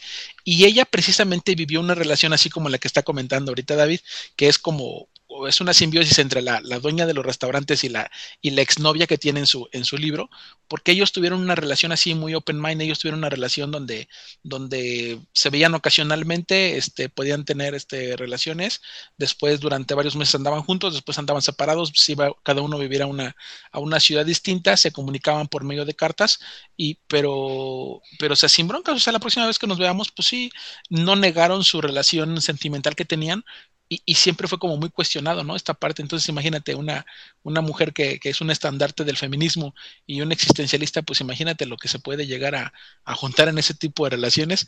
Pues bueno, eh, creo que también la deja un poquito plasmada en, en, su obra. Gracias, Iván. No sé si alguien más quiere comentar. Bueno. Este, bueno, pues les platico. Yo, este autor es más o menos contemporáneo, ¿no? Él nació en el 58 y su primer libro, que justamente es del que voy a hablar, este, se publicó en el 94. Eh, me parece que de alguna manera eh, viene ahora sí que pues, este, a, convenir aquí con lo que acaba de presentar pues Iván, porque este libro, cuando salió, cuando se publicó, fue muy comparado con el extranjero. Y de hecho, yo que el año pasado tuve la oportunidad de leer El extranjero, también no pude evitar este, hacer ciertas comparaciones. Tiene, tiene eh, parecidos en cuanto a estilo, tiene parecidos en cuanto a la, temática que aborda e incluso el estilo de los personajes. O sea, el personaje que narra la historia del, libro es muy, muy parecido al eh, Roquentín de, Sartre y al personaje, al extranjero, ¿no? De, Camus. Entonces, ¿el libro de qué va? Bueno, al igual como, según yo, el extranjero, que no, el personaje no, no se menciona, no recuerdo si se menciona el nombre, este, este personaje no, no tiene nombre, nunca se menciona su nombre a lo largo del libro. Es un, un programador, un ingeniero en sistemas, que tiene por encargo hacer unos programas para el Ministerio de Agricultura francés. Entonces, básicamente, todo el libro eh, es un seguimiento a lo que es su vida y unos cursos que él tiene que impartir en, algunas ciudades de, Francia, eh, justamente por esta colaboración que tiene su empresa eh, con, el, con el Ministerio de Agricultura francés. Entonces, desde el principio el personaje se nos presenta como pues bastante antipático, digamos, ¿no? Es una persona emocionalmente distante, no habla de su familia y solamente a lo largo de todo el libro dice un par de comentarios a lo mucho. Eh, al igual este, de parejas no tiene, incluso desde el principio él asegura que no tiene o que casi no tiene amigos, ¿no? Entonces, ya desde ahí, pues sí, se nos plantea un escenario medio sórdido. El, este, el estilo de, de, este escritor, de Welbeck, es bastante sórdido, incluso hay críticos que lo han tachado hasta de plano, ¿no? ¿Por qué? Pues porque es bastante simple. Y así simple también es, es, un poquito la, la trama. Eh, ¿Simple en qué sentido? Bueno, pues como les decía, él tiene que impartir unos cursos, ¿no? Para, para, actualizar a las personas del Ministerio de Agricultura en cuanto al uso de, de, un programa que desarrolló su compañía, un programa que les va a ayudar a distribuir todos los apoyos económicos que pues, el Ministerio distribuye a los productores y agricultores franceses. El asunto es que mientras seguimos todos estos cursos que, que él tiene que impartir, pues también seguimos toda una crítica de la sociedad moderna y en especial de la sociedad este, de los noventas, que apenas empezaba a experimentar todo el asunto del boom informático, ¿no? El personaje es un ingeniero de sistemas, entonces se desenvuelve en un ambiente de, compañías, un ambiente empresarial, cosa que también se critica a lo largo de, la obra, ¿no? Entonces, al principio, en, una especie de monólogo, el personaje nos dice, ¿no? Que, cuáles son los diferentes aspectos de la vida del, del hombre de 1990, ¿no? Como el hombre de 1990 toda su vida está regida por algunos, este, por el aspecto económico, por el aspecto laboral, por el aspecto de salud incluso, ¿no? O sea, el, el autor llega a hacer unos comentarios ahí mm, pues bastante sarcásticos en cuanto a las inconveniencias de la vida actual, ¿no? Cómo existe un control a veces que pareciera absoluto eh, eh, en varios aspectos de la vida del, ser humano, ¿no? No solamente desde lo laboral, sino también desde el, asunto de, por ejemplo, los impuestos, ¿no? Cómo uno tiene que rendir cuentas del dinero que gana, este, el asunto también de los amigos. Él llega a poner de alguna manera, eh, de una, una, perspectiva un tanto pesimista el asunto de la amistad, ¿no? Como si fuera otro, otro eje de control para el, ser humano contemporáneo. Entonces, eh, a lo largo de, los cursos, él también empieza cada vez más a caer en depresión. Una depresión pues, derivada de que él empieza a, a percibir pues la vida como algo absurdo, ¿no? Precisamente por todo este tipo de, cosas que, que, les acabo de platicar, ¿no? O sea, el, ser humano cada vez más alienado, ¿no? Por el trabajo, incluso por la vida afectiva. Y otro punto que aborda es el asunto de la vida sexual. Hay un, hay un monólogo donde, este, a propósito de un compañero de él que le ayuda a impartir los cursos, dicho compañero pues es él lo, él lo describe como pues feo, feo y sin chiste para acabarla, y entonces describe a lo largo de la obra pues bastantes fracasos, ¿no? Bastantes intentos y fracasos por parte de este compañero de, de este, pues de seducir y de, y de este, salir con, con, mujeres. A raíz de eso, él pues cae en este monólogo donde profundiza eh, en cómo y hace una, este, una analogía bastante curiosa de el, liberalismo económico, o sea, y el sistema económico actual, o bueno, por lo menos el de los noventas, y dice él el, sistema sexual, ¿no? Él, él, teoriza y propone que de hecho la vida sexual del ser humano es también una especie de sistema de jerarquización social.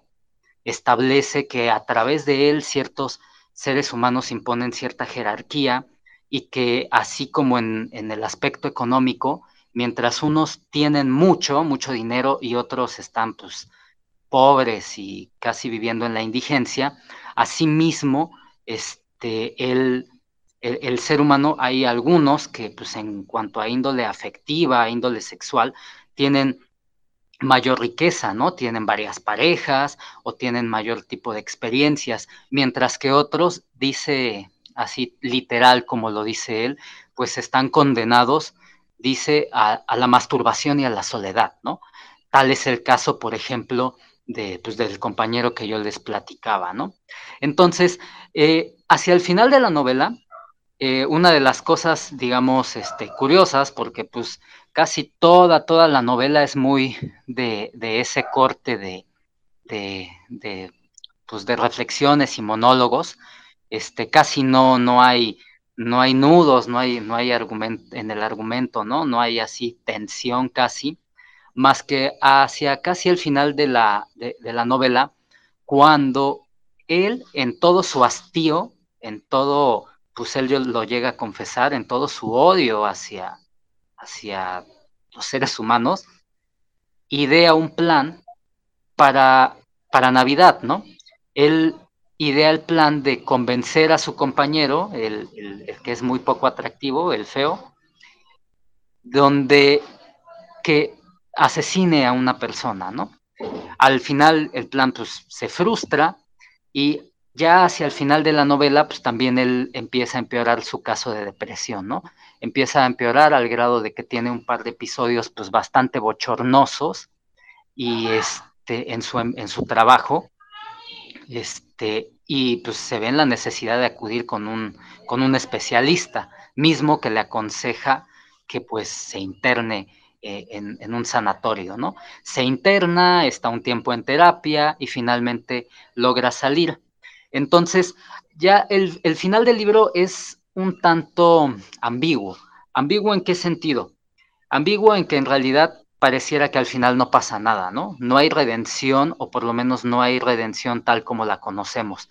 Él, pues no es que logre salir de sus episodios de depresión. En realidad pareciera que la novela termina y admite que pues, él va a seguir en lo mismo.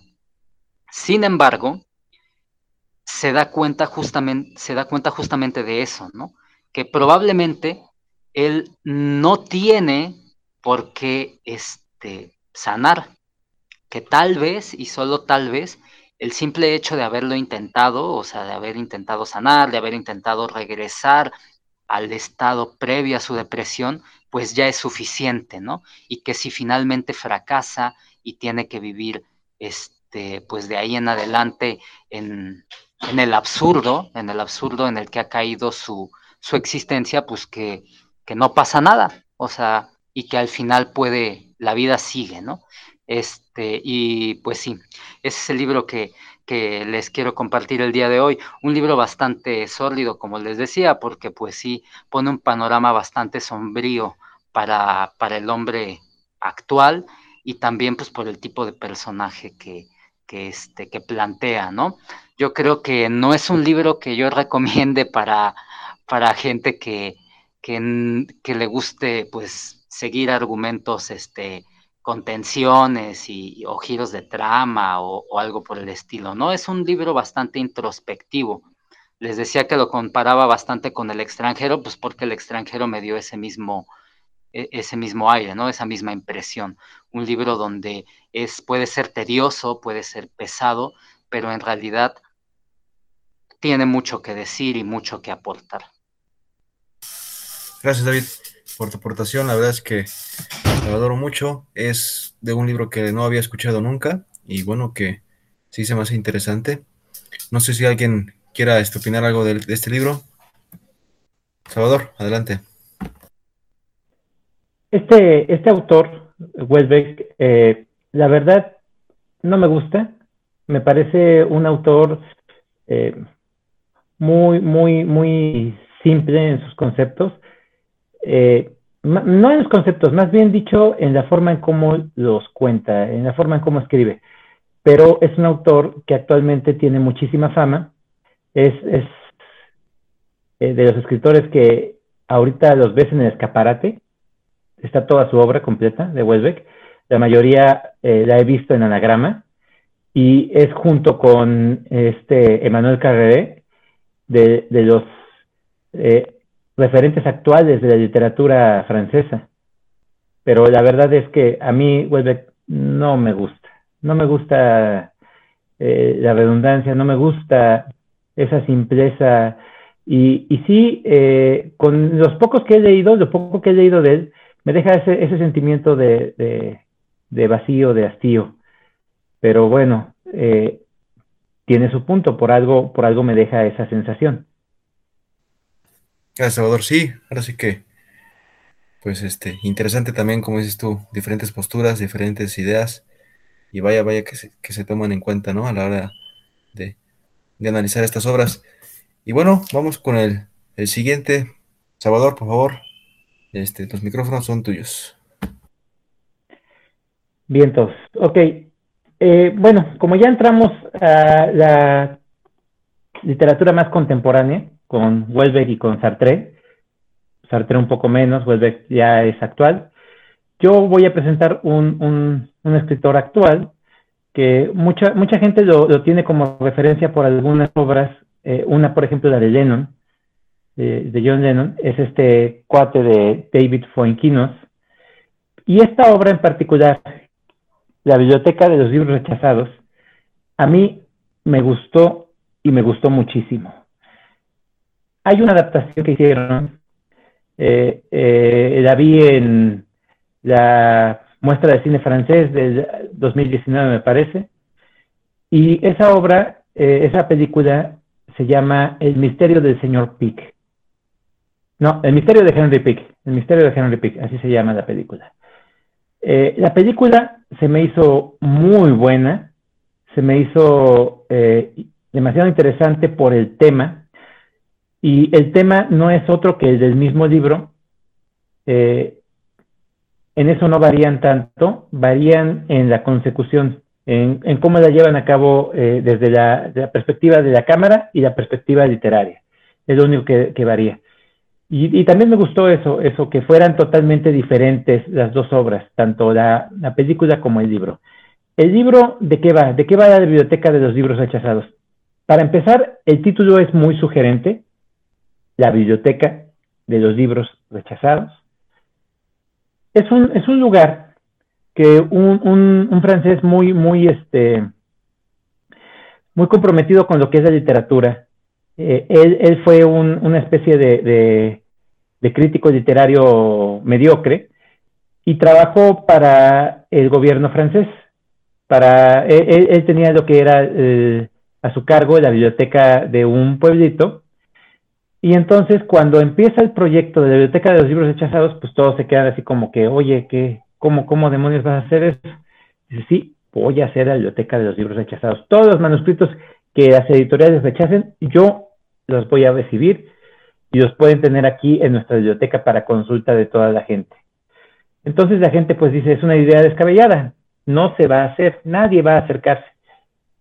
Y de repente, esa parte se va llenando de esos manuscritos que no quisieron las grandes editoriales o las medianas editoriales publicar por X o por Y.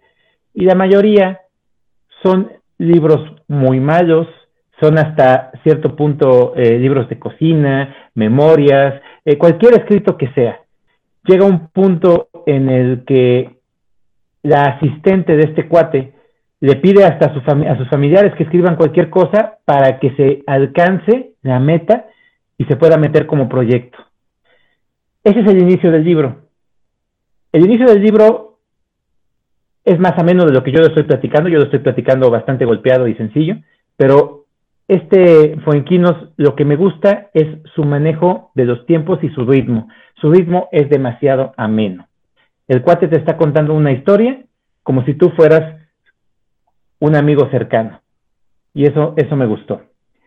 Continuamos con la historia y resulta ser que hay una editora, una joven editora en una editorial de, renombre en, en Francia, y esta eh, tiene un ojo muy, muy, muy crítico y, ese talento para poder encontrar autores interesantes.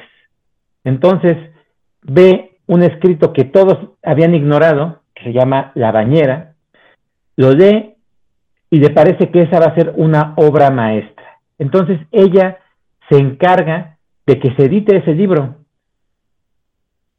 Empieza una relación con el escritor que se supone que no tendría que darse de forma profesional, si fuera profesional de ella, pero ella queda prendado completamente de este escritor que es un poco huraño, un, cuate bohemio, que sí tiene mucho talento para escribir, pero hasta cierto punto es algo totalmente atípico. No escribe como la mayoría. Su libro es publicado y es un fracaso editorial. No se vende en absoluto. Entonces el cuate se vuelve una especie de amargado. La chica le dice que no se preocupe y para esto le dice, pues vamos a, mi pueblo de vacaciones y sirve de que te pones a escribir esa nueva novela que tienes que, que, eh, que, publicar y que va a ser un éxito. Esta sí va a ser un éxito. Si te empeñas, tienes el talento suficiente para poderlo hacer. Entonces se van a su pueblo y resulta ser que en ese pueblito está la biblioteca de los libros rechazados. Le llega ese rumor a la, a la editora y la editora se queda así como que, pues hay que ir a visitarla, a lo mejor encontramos algo interesante. Van al siguiente día a la biblioteca y se encuentran con una obra que es una verdadera obra maestra, escrita por un tal Henry Pick.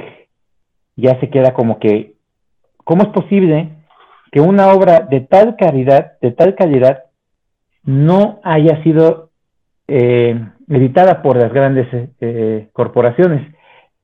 El título de la obra se llama Las últimas horas de una historia de amor. El simple título es bastante, bastante interesante. Y a la vez meloso. Puede sonar como si fuera un libro de amor y punto, pero la historia es muy buena. La chica lo lee, queda prendada de ella empieza a buscar como sea a este tal Henry Pick y resulta ser que Henry Pick había fallecido. Entonces, trata de que la esposa, la, esposa, la viuda de, de, Henry Pick, les dé la autorización para poder editar este libro porque es, es bellísimo, es una obra de arte. El escritor, para empezar, su pareja, todo el tiempo está como que, ay, sí, encontraste una obra de arte y yo no he podido escribir nada. Entonces llega a tener cierta, cierta envidia porque la carrera de la, de la editora con esta obra que logra editar despega completamente y se vuelve una superestrella. Este tipo de libros que tienen que ver con literatura, ya lo hemos platicado anteriormente, la metaliteratura, y la verdad de las cosas es que yo como, como lector, a mí me gusta muchísimo leer sobre este tipo de historias, me apasiona bastante, es muy interesante. Y como David Fuenquinos lo va platicando es muy, muy ameno. Mete varias partes que son cómicas, eh, tiene un humor muy, muy este, picaresco, podría yo decirlo, sin ánimos de ser un humor negro, sino picaresco, y la forma en cómo lo va este, ganando los personajes me parece de una forma muy, muy, muy buena. Esta historia que les estoy platicando continúa, se, empiezan a entrelazar las historias de mucha gente que tiene que ver con esta obra, eh, esta extraña obra que se encontraron, desde la asistente de, este bibliotecario que también fallece y que ella se queda a cargo de la biblioteca, empiezan a contarte también parte de su historia, de la historia de, la viuda de Henry Pick, la historia del mismísimo Henry Pick, la historia de la hija de Henry Pick, y todo esto que te estoy platicando tiene una consecución muy interesante. Entra otro personaje que en su momento era una especie de crítico literario, y era un cuate que era demasiado pagado de sí. Lo que él decía era ley, todos le tenían muchísimo respeto y de repente cae en desgracia. Al decir o haber atacado a un autor que no tenía por qué hacerlo y ese autor lo despedaza. Entonces ya se vuelve una especie de, escritor de lo que sea para poder sobrevivir. Su, su novia, su pareja está harta de él, que ya haga lo que quiera entonces el cuate este encuentra en esa obra de Henry Pick algo misterioso. ¿Cómo es posible que Henry Pick, siendo una persona tan, común, haya escrito esa gran obra? Porque resulta ser que Henry Pick no es más que un simple pizzero. A él le encantaba cocinar. Y le preguntan a su, a su, a su esposa, ¿usted vio una vez haya escrito algo? No. Lo máximo que llegó a escribir era la historia de la, la lista del súper y medio, medio escrita, porque cuando se frustraba me la pasaba y yo la terminaba de escribir. Es lo máximo que debí a él escribir. Resulta ser que cuando la editora y el escritor van a la casa de la, de la viuda para ver si ella no, no tenía algún otro libro de él o si supiera de algo que, que pudiera, eh, no sé, que pudiera ser un hilo conductor con respecto a esta gran historia de un escritor que no pareciera ser un escritor, y encuentran en el desván un libro de un escritor ruso, de Pushkin. Con eso empiezan también a hacer otra subtrama, que es la investigación de cómo es posible que un pizzero como Henry Pick haya escrito una obra magna. Este cuate, este crítico literario, empieza a investigar, a hacer su propia investigación. Su propia investigación porque él no cree que Henry Pick haya escrito esa novela. Al llegar al pueblo, eh, ve la, situación con la viuda, ve la situación con, la hija de Henry Pick, que ya es una, una, persona mayor, por hablar de unos 50 años más o menos, y este cuate también tiene esa edad.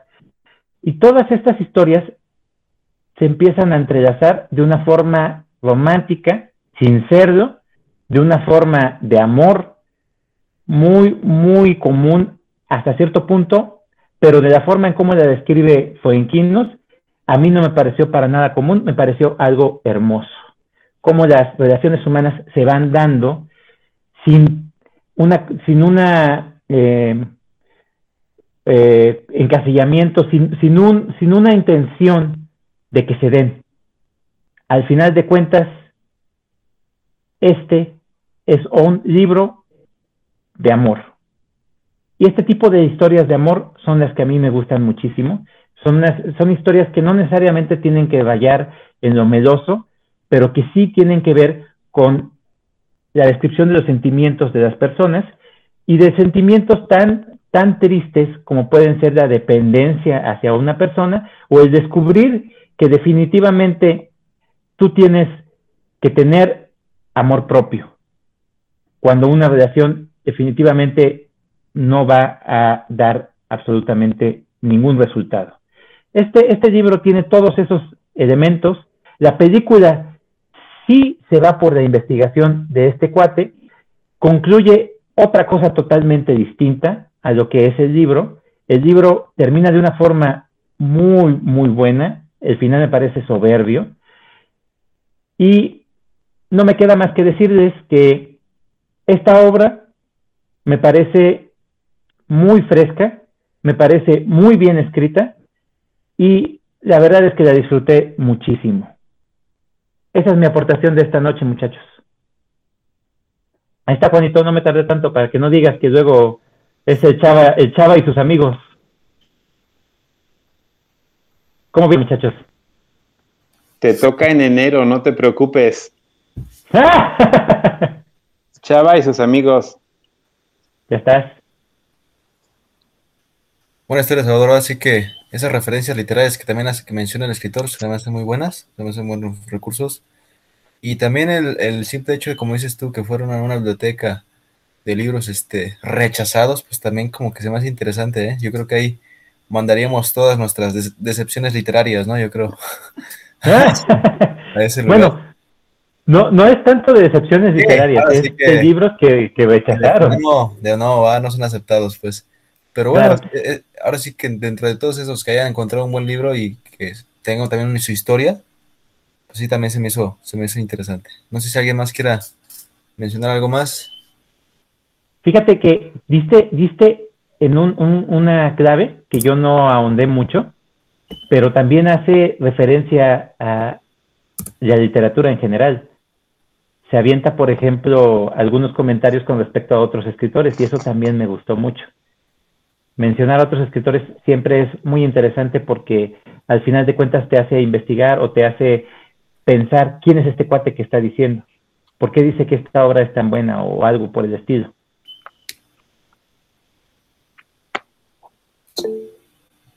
Adelante, Iván. Sí, pues, pues, fíjate que este, este libro, chava, yo lo, yo lo tengo en digital ya desde hace tiempo que lo, que lo vi lo, y, lo encontré. Y, yo siempre, siempre me han latido este tipo de, de, obras que tienen como, como títulos de libros, bibliotecas y cosas así, como que me llaman mucho la atención, aunque no tenga yo la referencia sobre el libro, ni porque al autor yo ni lo conocía tampoco. Y este, y hoy que dijiste que ibas a presentar este, dije, ah, mira, vamos a ver qué, qué tal. Y sí, sí, sí me animas a, a leerlo, ¿eh? Este, como otra vez hemos comentado sobre el tema de la metaliteratura, que es algo también que nos gusta, este, pues me late siempre y, tengo por ahí como cuatro o cinco que también son de autores desconocidos, pero que hablan sobre bibliotecas. Biblioteca escondida, no se llama la biblioteca de los libros muertos, algo así, y cosas así, pero, pero siempre, siempre llaman la atención. Y, sí, de este pues, Glenn Kluper, creo ese es. Y, eh, eh, híjoles, híjoles, tengo mis reservas, lo leí, no, Luego platicamos de ese. Ah, bueno, sí, porque de vez también platicamos el otro día el de eh, el libro salvaje de Villor y cosas así. Entonces sí, sí son, son, son, son, son librillos que están buenos para pasar el rato, están como, como ese momento de relaxo, de que quieres leer algo tranqui y te, y te divierte a la par. Pues eso, eso me, me agrada. Gracias por la reseña. Vientos. Perfecto. Bueno, pues pasamos al último de la noche. Este, este lo voy a presentar yo. Y bueno, esta historia que voy a hablarles, este, de hecho compré el libro que se llama Gargantúa de Pata Cruel, escrito por François de Revalais. Ese es un libro que prácticamente ya va a cumplir 500 años de haber sido publicado. Estamos hablando de que lo, lo publicó en el año 1534. Voy a hablar en esta ocasión de Gargantúa, ya que Pantancruel fue el primero que se publicó en el 32, pero es el hijo de Gargantúa. Entonces, cronológicamente me gustaría hablar del libro primero de este, de, este libro que traigo, que es este de Gargantúa.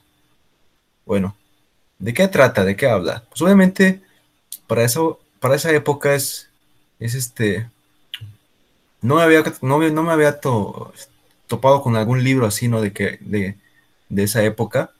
Este, el más, este, creo que, así que yo me acuerdo que, que se, que se, que se refería así a, las historias de, caballeros, pues era el Don Quijote, ¿no? Pues se publicó aproximadamente por el año 1600, este todavía es más, más viejo, y prácticamente es muy parecido al Don Quijote, ya que en este, en, en este libro los capítulos nos mencionan de qué va a tratar este, este, ese capítulo, literalmente, ¿no?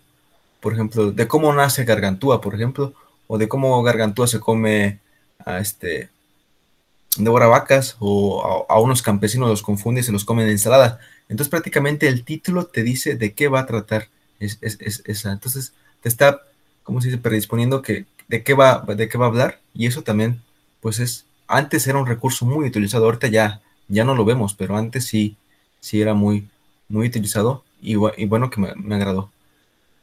Es un libro que pues es, es este, en la historia de la, literatura pues sí es muy, es muy bien criticado, es muy bien aceptado, aunque en su momento cuando el escritor lo publicó no fue este, lo que los franceses este, querían, ¿no? ¿Y por qué? Porque pues al parecer era, como que muy vulgar. Estamos hablando de un personaje, este Gargantúa, que es un gigante, que sí, sí peca, yo creo que de, este, de, pereza, de, gula. Es un personaje que sí es desagradable, pero que a su vez nos muestra también una parte de los mismos franceses que no aceptan, eh, o, más bien eh, es ese reflejo, es ese, es ese, como que darse cuenta de que ellos no son así, ¿no? Entonces, está, padre, me gusta porque es irónico, es este, exageración, eh, eh, ocupa mucho la exageración, es decir, Gargantúa no nace de nueve meses, él nace en once meses, y por ahí tiene unos, unas complicaciones su, su mamá en el parto y, y él no, él, él, va a, él va a nacer del oído izquierdo. Ahí, ahí, así es como él va a nacer y es muy, es muy exagerado porque de repente dice, no, pues para amamantarlo se necesitaron como 17 mil vacas, ¿no? O 20 mil vacas para, para amamantarlo. Entonces todo, todo eso como que sí, este, pues es, es, fue nuevo para mí. La verdad es que verlo con ojos de, del hoy, pues sí es, de alguna manera como que te puedes sobresaltar o de alguna manera como que desinteresar, pero, pero en sí en sí la intención del escritor para, para su época, pues sí, sí fue innovadora y, finalmente, pues sí, siempre se le dio su reconocimiento, ¿no? Entonces sí es cómico, es humorístico, me gusta porque pues también tiene este, la representación de batallas. Y bueno, este libro, ¿cómo les puedo decir? Es este... Este libro que, que compré es de como que de doble intención. De un lado, sí, la literatura es, es un gran trabajo, es este nuevo para mí y me gustó mucho y también es artístico, ya que el libro que compré tiene las ilustraciones de Gustave Doré, que son, este, pues, te amplían mucho mejor el entendimiento de la historia, ¿no? Porque él ilustra de alguna manera como que muy, muy, muy adecuado al texto que se está leyendo, ¿no? O sea, si lo, lo hace este, ver, este, este, ¿cómo se puede decir? Este, muy grande, pero como que como, está como que, como que aburrido, como que con flojera, entonces sí sabe retratarlo este, este, ilustrador, la cual que sí también me, gustó mucho y esto como que realza más la, historia como, como tal. Entonces yo sí recomendaría que si ustedes lo van a leer, busquen esa, e, e, esa edición en la cual sí viene ya ilustrado con, las, con estos dibujos de, de, este, de Doré, que, que vaya que lo, realzan más la historia, ¿no?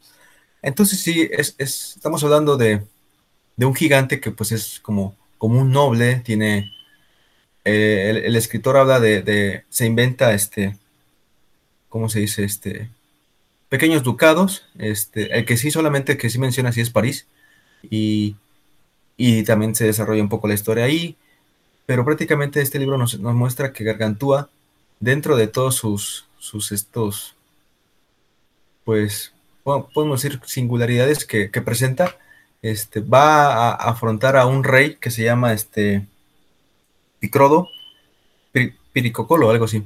Pero el, chiste es de que lo va a vencer, ya que él va a conseguir también una yegua gigante. Y esa yegua gigante, como les digo, es un poco exagerado. Va a orinar y por medio de la, orina va a generar como que un río y eso va a llevarse al, ejército enemigo, ¿no? Entonces también es otra, eso, eso es otro, este, pues eso, fue otra ocasión que a mí también me dio mucha risa y al final digo, pues le, valoro eso.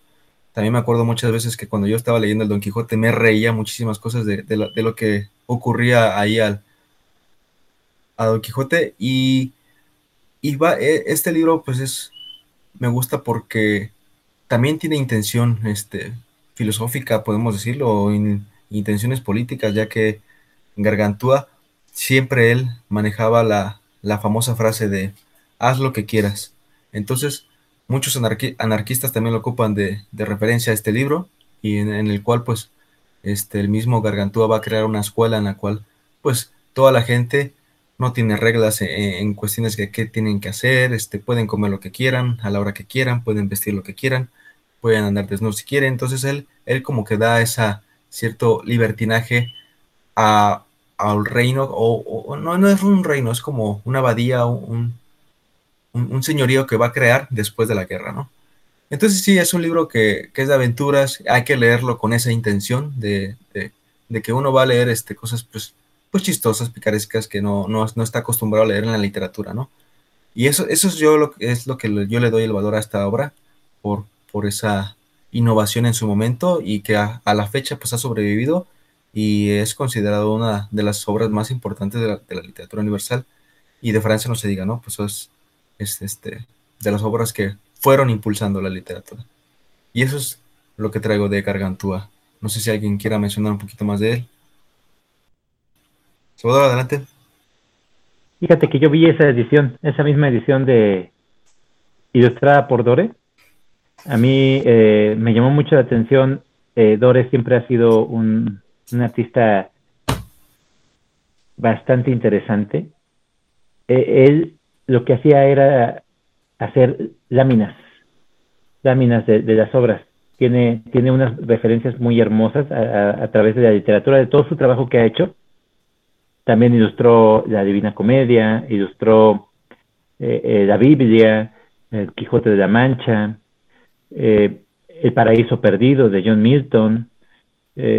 Es, un, es un artista muy, muy bueno, bastante versátil y que sí hace referencia completamente a la literatura. Eso, eso me gusta mucho. La obra de, de, de, es interesante por el, todo lo que has comentado del contexto histórico y, y también por cómo es que esa obra entra en esa época, ¿no? La, controversia que se generó. A mí me llama la atención, la verdad es que no la he leído, pero con esto que has comentado, sí me dan ganas de, darle una oportunidad a esta obra. Gracias Luis por tu aportación. Seguido de aprobación. Y bueno, pasamos a las puntuaciones y vamos a pasar a, en el orden que fueron presentadas las obras como siempre normalmente lo hacemos. Y bueno, el primero, Jonathan, por favor, ¿qué puntuación le damos a Víctor Hugo? 10. Ah, no, que 5, ¿verdad? Bueno, pues 5 entonces. Bien, entonces, Ya no nos vemos a la salida, ¿eh? Juan.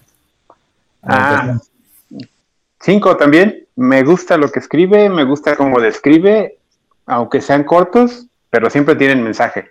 Me fascina. Cinco. Perfecto. Vicky. Eh, pues yo le voy a dar a, este autor cinco estrellas, porque eh, si es la primera vez que lo leo, eh, me gustó mucho y sí se las merece. Perfecto. Sí, no, también Berna también tiene su lugar en este círculo. Iván. Cuatro yo le voy a dar cuatro estrellas a Sartre. Eh, el, principio y el final, como lo comenté en mi, reseña, no me, no me terminaron de convencer. Todo lo demás está, está bueno el libro. Perfecto. Este, David. Cuatro también. Creo que Welbeck este, peca a veces de simple y la verdad, eh, pues es su primer novela, tal vez se justifique, pero sí, cuatro le ponemos. Perfecto. Dos de cuatro, Salvador. Mm. sí, cinco. Mira, eh, para variar, ¿no? Para variar de, vamos a poner de cinco. Eh, ¿Por qué le voy a poner cinco? Eh, la, la, verdad es que no, no he presentado ningún libro que me haya desagradado o que no me haya convencido en su totalidad. Hay algunos que sí, sí he leído y que no me han convencido pero este en particular me pareció muy hermoso por la forma en cómo los personajes van eh, conjugándose, cómo se van haciendo las, parejas y los sentimientos, cómo los va describiendo, eso me gustó mucho. Y en definitiva, eh, el ver este tipo de literatura, eh, la meta literatura, me parece un plus. Me parece un plus. Cinco estrellas. Perfecto.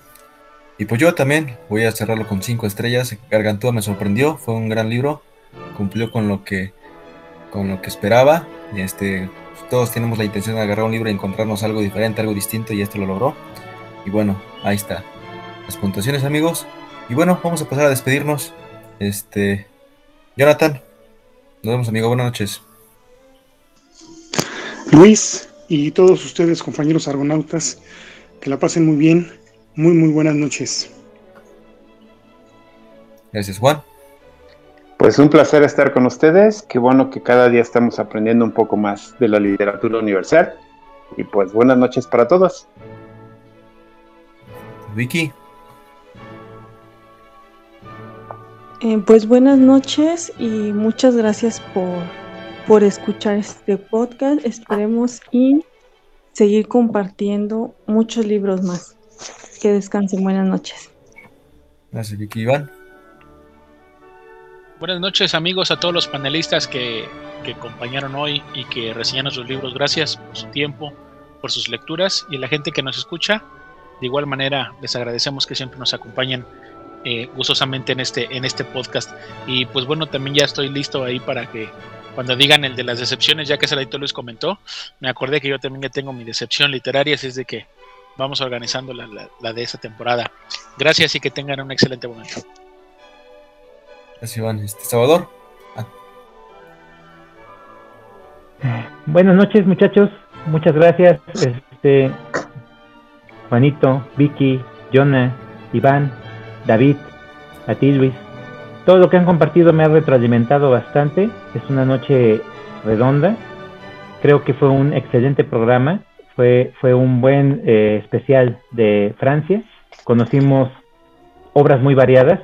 Espero que la gente que nos escuche, ya sea esta noche o en la mañana o en el momento en el que sea, les sea de su agrado, les haya parecido tan divertido como a nosotros, como lo fue para mí.